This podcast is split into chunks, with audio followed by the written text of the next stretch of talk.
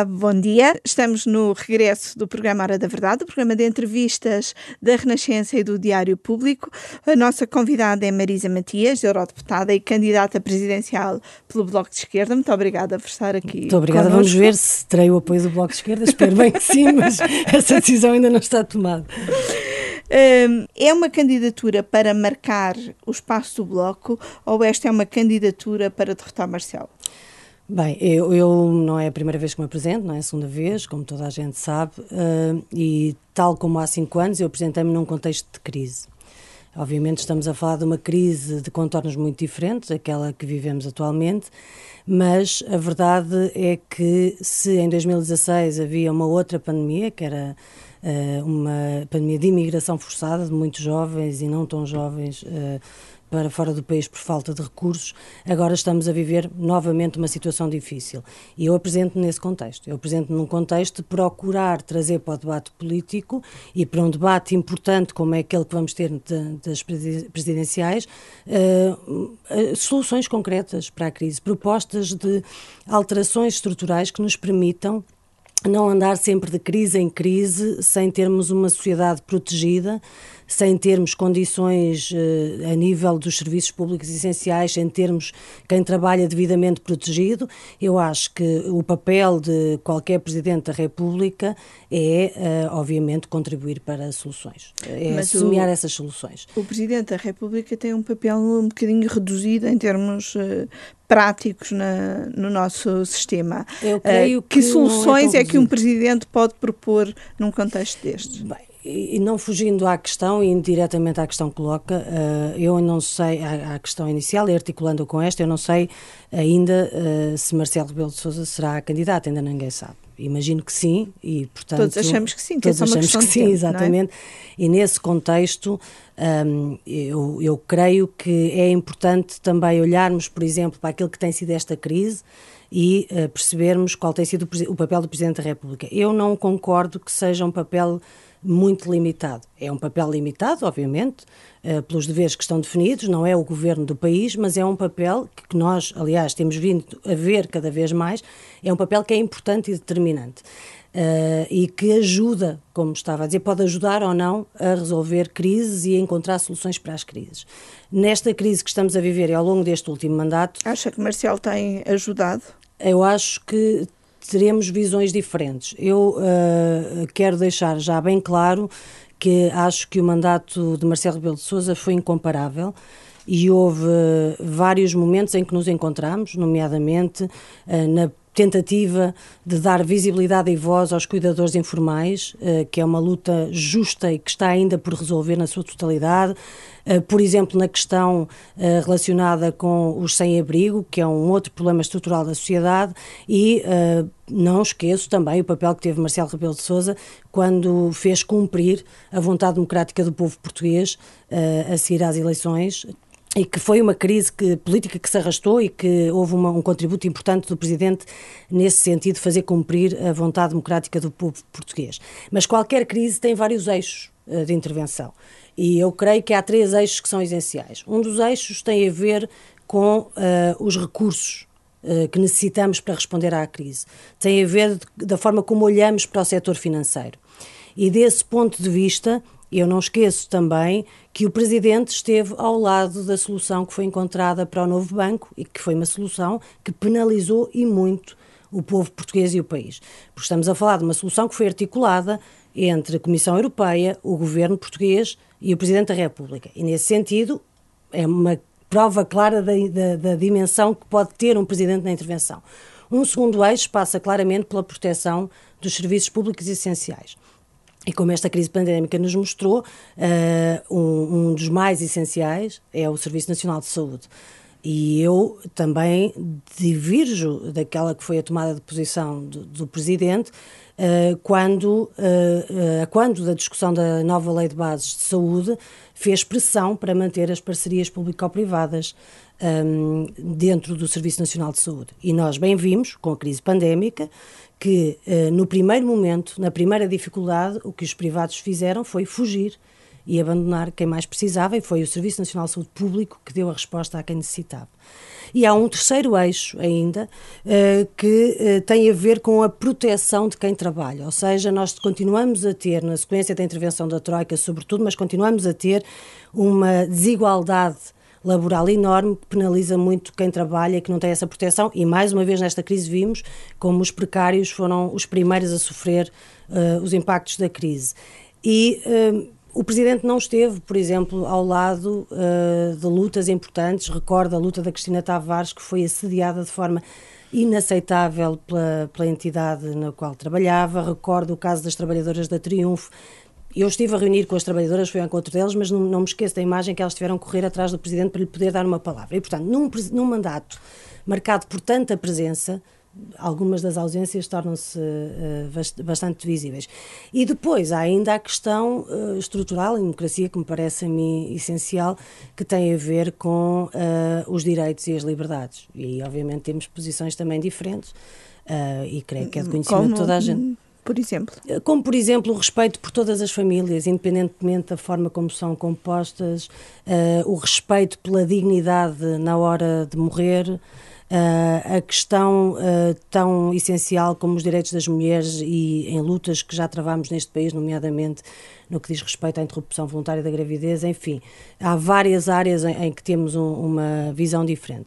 Dito isto, acho que nós estamos muito habituados e habituadas, infelizmente, em que em momentos de crise haja, haja quem uh, tire para o debate público um conjunto de inevitabilidades ou de distrações para nos desviar a atenção daquilo que é o essencial debater e, portanto, creio que ao fazer esta confrontação, uh, que é uma confrontação baseada em princípios comuns, mas é uma confrontação de um espaço democrático, estamos a contribuir para poder fazer o discurso daquilo que realmente importa. E, e esta é uma escolha que tem que ser tomada e volto a dizer, tendo Marcelo Rebelo de Sousa desempenhado um mandato exemplar, há outras formas de olhar para aqui e volto a dizer também, creio que é papel de, do Presidente ou da Presidente poder ajudar a encontrar uh, soluções em todos os momentos e em particular em momentos de crise.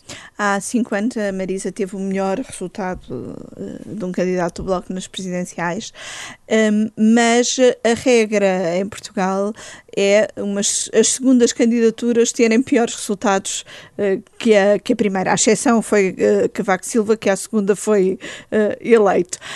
Um, Porquê que aceitou este desafio? Pelas razões que já disse. Uh, acho que estamos a viver um momento crucial na sociedade portuguesa. Uh, como deve imaginar, uh, eu refleti muito e ponderei muito antes de avançar com esta candidatura. Não é de ânimo leve, mas acho que um, temos que estar disponíveis e eu estou disponível para fazer esse debate daquilo que importa e das soluções estruturais que temos para a crise. Em termos de resultados, eh, sinceramente, o que eu penso é que eh, nós estamos num contexto político diferente, eh, serão umas eleições difíceis, não tenho nenhuma dúvida em relação a isso, mas são também as eleições que mais precisam de um debate sério, porque a crise não acabou com a política Uh, ao contrário do que se possa imaginar e que se tenta fazer muitas vezes, mas não acabou com a política. E, portanto, neste momento e neste contexto, uh, penso que o debate político torna-se ainda mais exigente e que as pessoas merecem que esse debate seja feito em torno dos problemas concretos e das soluções concretas e não em torno de distrações, de mentiras ou uh, de inevitabilidades, que não, que não é o que vem ao caso para uma eleição, do meu ponto de vista. Será um debate mais exigente, eleições mais difíceis. Uh, em 2016 conseguiu uh, eh, 10,12% dos votos. Uma candidatura à presidência da República é sempre para ganhar, mas há uma pressão maior de, no mínimo, manter este resultado? Eu acho que nós estamos num espaço político muito aberto e, e eu espero bem, uh, e sinceramente, quando me apresento, apresento também com uma intenção clara de dar a voz às pessoas de esquerda. Uh, e espero bem que esse debate seja feito e que se possa ter uh, a clarificação necessária daquilo que é o que está em, em cima da mesa. Uh, e procuraremos sempre, eu procurarei sempre, como é evidente, uh, trazer esse debate ao maior número de pessoas possíveis, mas eu, como sempre, também já há cinco anos, não farei esta campanha a falar só para as pessoas, farei esta campanha sobretudo a ouvir as pessoas. Aliás, a apresentação é um espelho claro disso, é mostrar como tantas pessoas estiveram na linha da frente, tantas pessoas que não pararam no momento de crise, e falo, obviamente, não só de profissionais de saúde, como médicos, enfermeiros, técnicos superiores de diagnóstico, terapeuta, auxiliares de saúde, mas falo também das pessoas que trabalham na limpeza, das pessoas que recolhem o lixo, das forças de segurança, enfim, uh, áreas que foram tão afetadas como trabalhadores precários ou trabalhadores da cultura ou os cuidadores e as cuidadoras informais que não tiveram essa resposta e isto é obviamente uma lista muito reduzida. Mas ao, ao fazer esta apresentação é que eu creio que há espaço para a decência na política portuguesa, para a dignidade, para o humanismo e há espaço para se enfrentar os problemas com honestidade e dar a voz às pessoas creio que é uma batalha que nunca estará perdida, independentemente do resultado, e obviamente procurarei que o resultado seja o melhor possível. E esse resultado melhor possível é também um resultado para ultrapassar André Ventura? Não me fale nesse senhor, por favor. Eu não vou falar nele, eh, porque acho que, sinceramente, é, é isso. Não me fale nesse senhor. Eh, eu, eu ouço muitas vezes dizer que está para representar o português comum e na realidade não vejo outra coisa a não ser ao estar ao lado dos, dos interesses financeiros e devo dizer que enquanto deputado ao Parlamento Europeu pude trabalhar nas várias comissões de inquérito em relação aos offshores e nessas comissões de inquérito encontrei lá a empresa com a qual trabalhou até há muito bem pouco tempo, André Ventura, e portanto esse é um senhor, do meu ponto de vista, vigarista e cobarde e que não está ao lado do português comum, está sim ao lado uh, daqueles interesses financeiros que todos os dias assaltam o português comum. E portanto é por aqui que fico e não, não, não creio que seja tema para mais. Mas olhando para o crescimento da direita, uh, o crescimento nas intenções de voto, acha que é uma boa estratégia que existam pelo menos já três candidatos uh, à esquerda? Esquerda, a, a, candidatura de Marisa Matias, a Diana Gomes e a do PCP, que será conhecida no sábado? Eu acho que é um sinal de democracia uh, que hajam muitos candidatos e candidatas. Um, e ainda bem que assim é, nós estamos a falar de uma eleição, não estamos a falar de uma nomeação, em que todos os espaços políticos possam ser manifestados e, sinceramente, acho que este é o momento e, sobretudo, à esquerda é preciso uma afirmação uh, das diferentes uh, propostas e, obviamente, as pessoas terão condições para decidir, mas uh, não vejo nenhuma razão para que não se apresentem. Aliás, até posso ir mais longe. Acho que, de certa forma, é surpreendente que o Partido Socialista não apresente candidato ou candidata a estas eleições. Mas tem sido um bocadinho a estratégia do Partido Socialista, deixar que os candidatos apareçam e não tomar uh, uma posição. Acha normal num partido com a dimensão do PS? Eu não vou comentar, obviamente, as decisões internas, só acho que este é o momento que precisamos de afirmar a esquerda.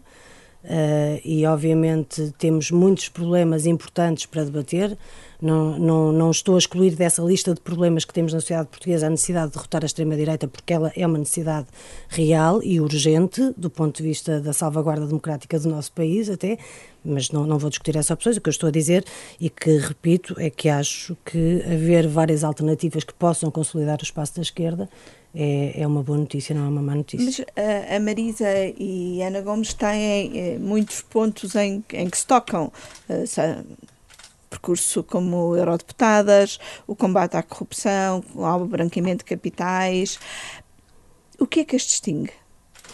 Bem, na realidade sabem, e eu não vou negar, porque é, é, uma, é uma, aliás, uma amizade da qual me orgulho bastante, somos amigas, eu gosto muito da Ana Gomes e, e desejo-lhe a maior sorte, além de mais, acho mesmo que, uh, que isso é evidente para toda a gente, que estamos a falar uh, de uma relação que foi uma relação mais do que profissional, que foi uma relação que se construiu como uma relação uh, de amizade também. Mas, como disse, eu estou para apresentar uh, propostas concretas e de mudança estrutural para responder à crise que eu acho que cabe no mandato e no uh, Presidente da República uh, na sua função.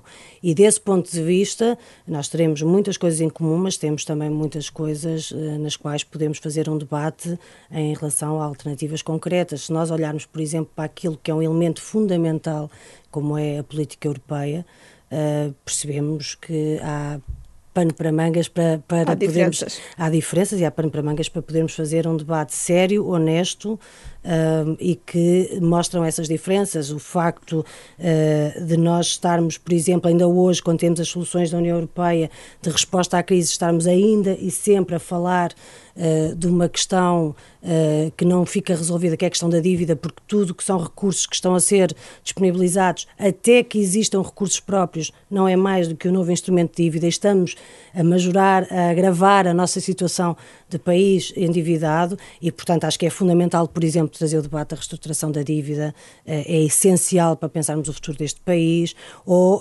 questões que têm a ver com a própria revisão dos tratados, questões que têm a ver com a opção e a estratégia pelos recursos próprios, porque nós não nos podemos esquecer que e sendo favorável aos recursos próprios, que aquilo que está a ser apresentado uh, pelas uh, na, na, perspectiva, digamos assim, mais do Bloco Central, é uma, uma opção de recursos próprios que nos coloca primeiro a buscar dinheiro às emissões de carbono, logo um tiro no pé uh, imenso no combate às alterações climáticas, que é obviamente, um combate que nós temos que ter pela frente.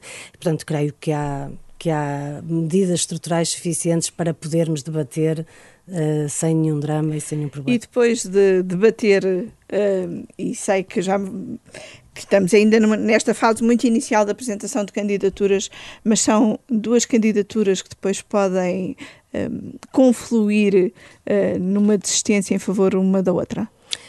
Creio que a Ana nunca me pediria isso e eu não lhe vou pedir isso seguramente. Uh, acho que é espaço. Uh, regressando aqui ao, à incerteza uh, em torno da, da, candidatura de Marcelo, um, como é que viu o empurrão que foi dado pelo Primeiro-Ministro a Marcelo Rebelo de Sousa ainda em maio deste ano? Sentiu de alguma forma que foi uma traição do Primeiro-Ministro aos seus parceiros de esquerda? Volto a dizer, não, não comento, acho que esse é um tema não comento, ou seja, as opções e as razões, obviamente, como já disse, comento.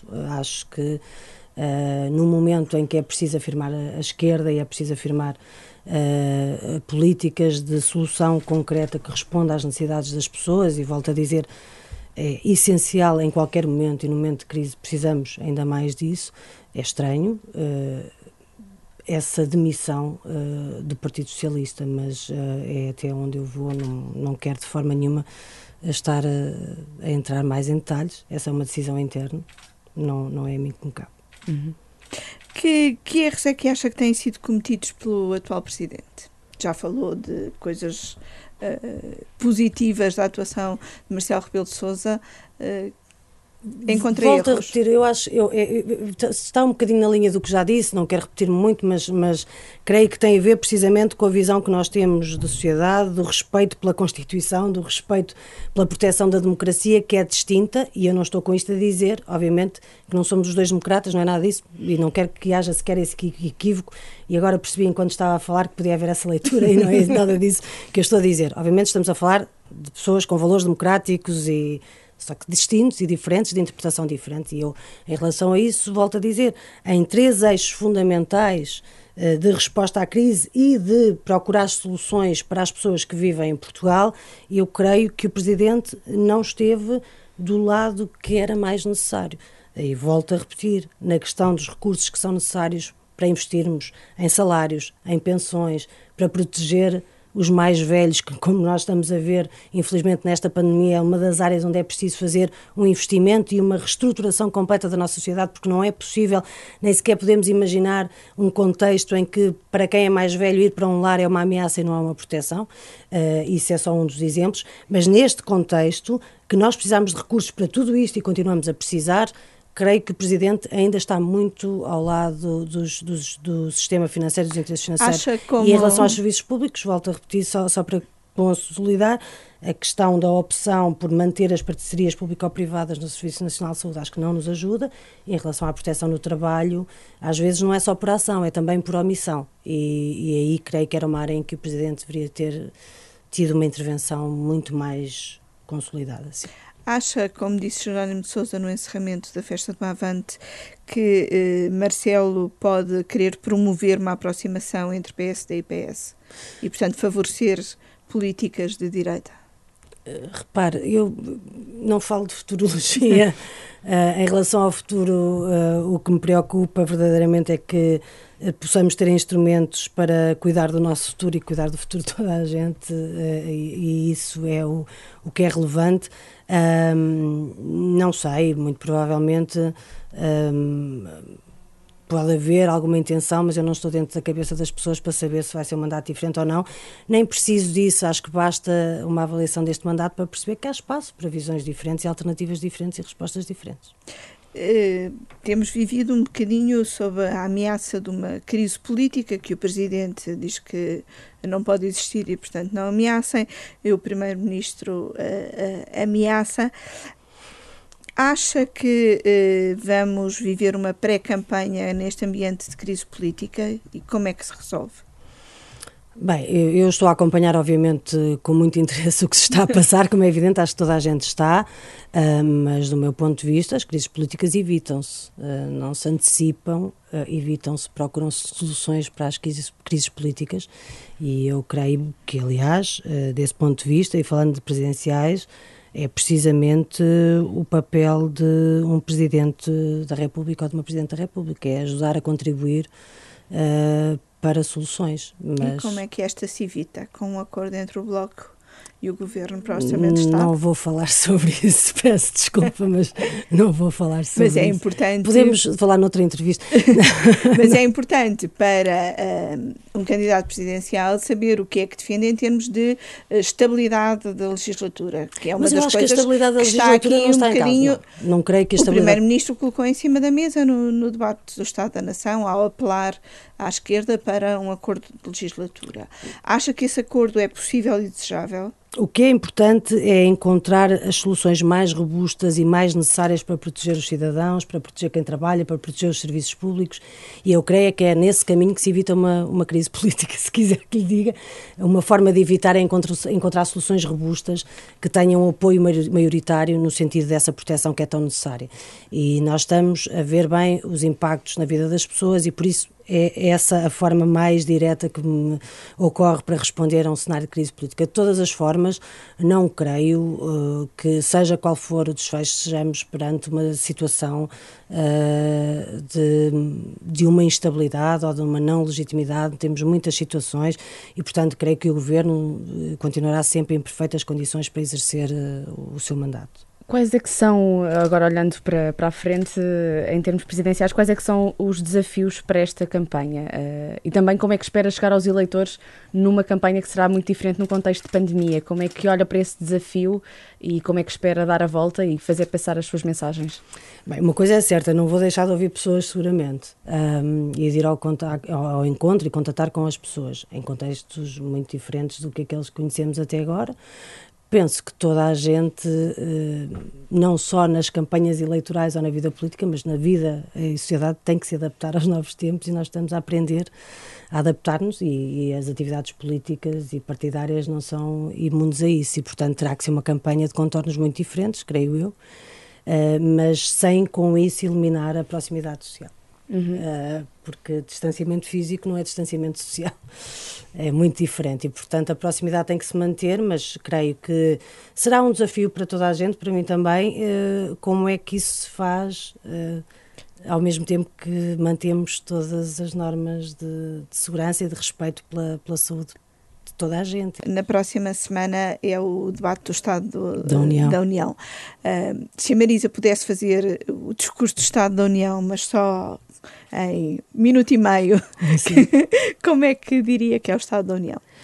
O Estado da União é um Estado periclitante neste momento, é um Estado difícil e uh, é um braço de ferro uh, entre governos, onde já resta muito pouca solidariedade e cooperação, e a prova disso ficou com a discussão que tivemos para o Fundo de Recuperação uh, que ficou muito aquém daquilo que seria necessário em termos de montantes e em termos de, da forma como foi apresentada, acabou por ser uh, um resultado, do meu ponto de vista, que só confirma a desigualdade que temos na União Europeia, uh, porque para se aprovar um, um fundo de recuperação teve-se também que aumentar rebates para os países ditos frugais, para a Alemanha e, portanto, na realidade, o que nós estamos a assistir é a uma União Europeia que ainda não conseguiu fugir uh, de um colete de forças uh, que uh, nos prende cada vez mais a, uma, a um projeto que teima em não, em não querer responder às vidas das pessoas. E, portanto, nós precisamos de rever os tratados e se eu tivesse possibilidade de fazer essa proposta, o que eu faria era uma revisão concreta dos tratados, era uma verdadeira e real uh, política de combate às alterações climáticas e políticas concretas de cooperação em áreas onde ainda nem sequer tocamos, como por exemplo as transações financeiras ou o fim dos offshores, desde logo no espaço europeu, que já era um contributo muito grande e, uh, obviamente, creio que desse ponto de vista a União Europeia não pode continuar a interferir nos países uh, na forma como executam os seus recursos, seja nos serviços públicos, seja na proteção do trabalho, e tudo isso precisa de ser reconsiderado. E, portanto, a União Europeia, neste momento, está num momento crítico e uh, dependendo da forma como vamos responder a esta crise, eu acho que é o próprio projeto europeu que está em causa, e já o disse e, e reafirmo, porque não considero que se possa continuar muito tempo num projeto que é tão, mas tão desigual e tão arbitrário, arbitrário ai, não consigo dizer as palavras, arbitrário, e tão uh, uh, injusto. Uh, da forma como trata não só os países, mas também as populações. Mas ainda consegue olhar com esperança para esse projeto? Eu, eu sou uma otimista trágica. Uh, e, portanto, acho sempre que as coisas podem ser melhores. E procuro trabalhar para isso, mas, mas neste momento não estou nos momentos mais entusiasmantes uh, em relação ao projeto europeu.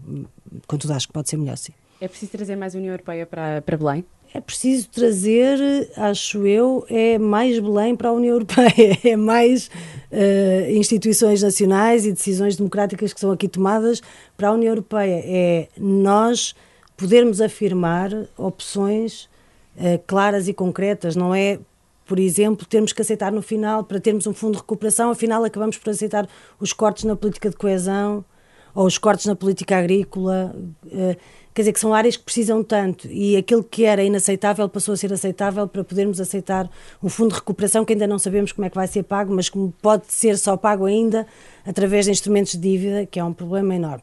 E desse ponto de vista, é, é, acho que como profunda tristeza perceber que neste braço de ferro que tivemos recente, em que está em causa o próprio projeto europeu, em que está em causa as vidas de tantos e de tantos europeus, uh, numa situação pandémica, numa situação de pobreza a aumentar, numa situação de desigualdades a aumentar, etc., eh, o que, vigorou, o, que, o que vingou foi uh, a proposta dos ditos frugais, que são frugais às custas do dinheiro dos outros, como é evidente. Uh, e não a proposta de mais solidariedade, de recusar os cortes na coesão, de recusar os cortes na agricultura, que foi colocada em cima da mesa numa determinada fase pelos países do Sul, mas o que vingou foi mais uma vez a versão egoísta da União Europeia que temos. Um, e desse ponto de vista, o que nós precisamos é de afirmar eh, mais a nossa voz em Bruxelas e não o contrário. Quando ouvimos a Comissão Europeia em relação ao novo banco, vimos o que é que aconteceu e os exemplos podiam continuar por aí. Muito obrigada, Marisa Matias. Ah, já passou, obrigada. obrigada. obrigada também. Nós voltamos para a semana com outro convidado. Obrigada. Obrigada.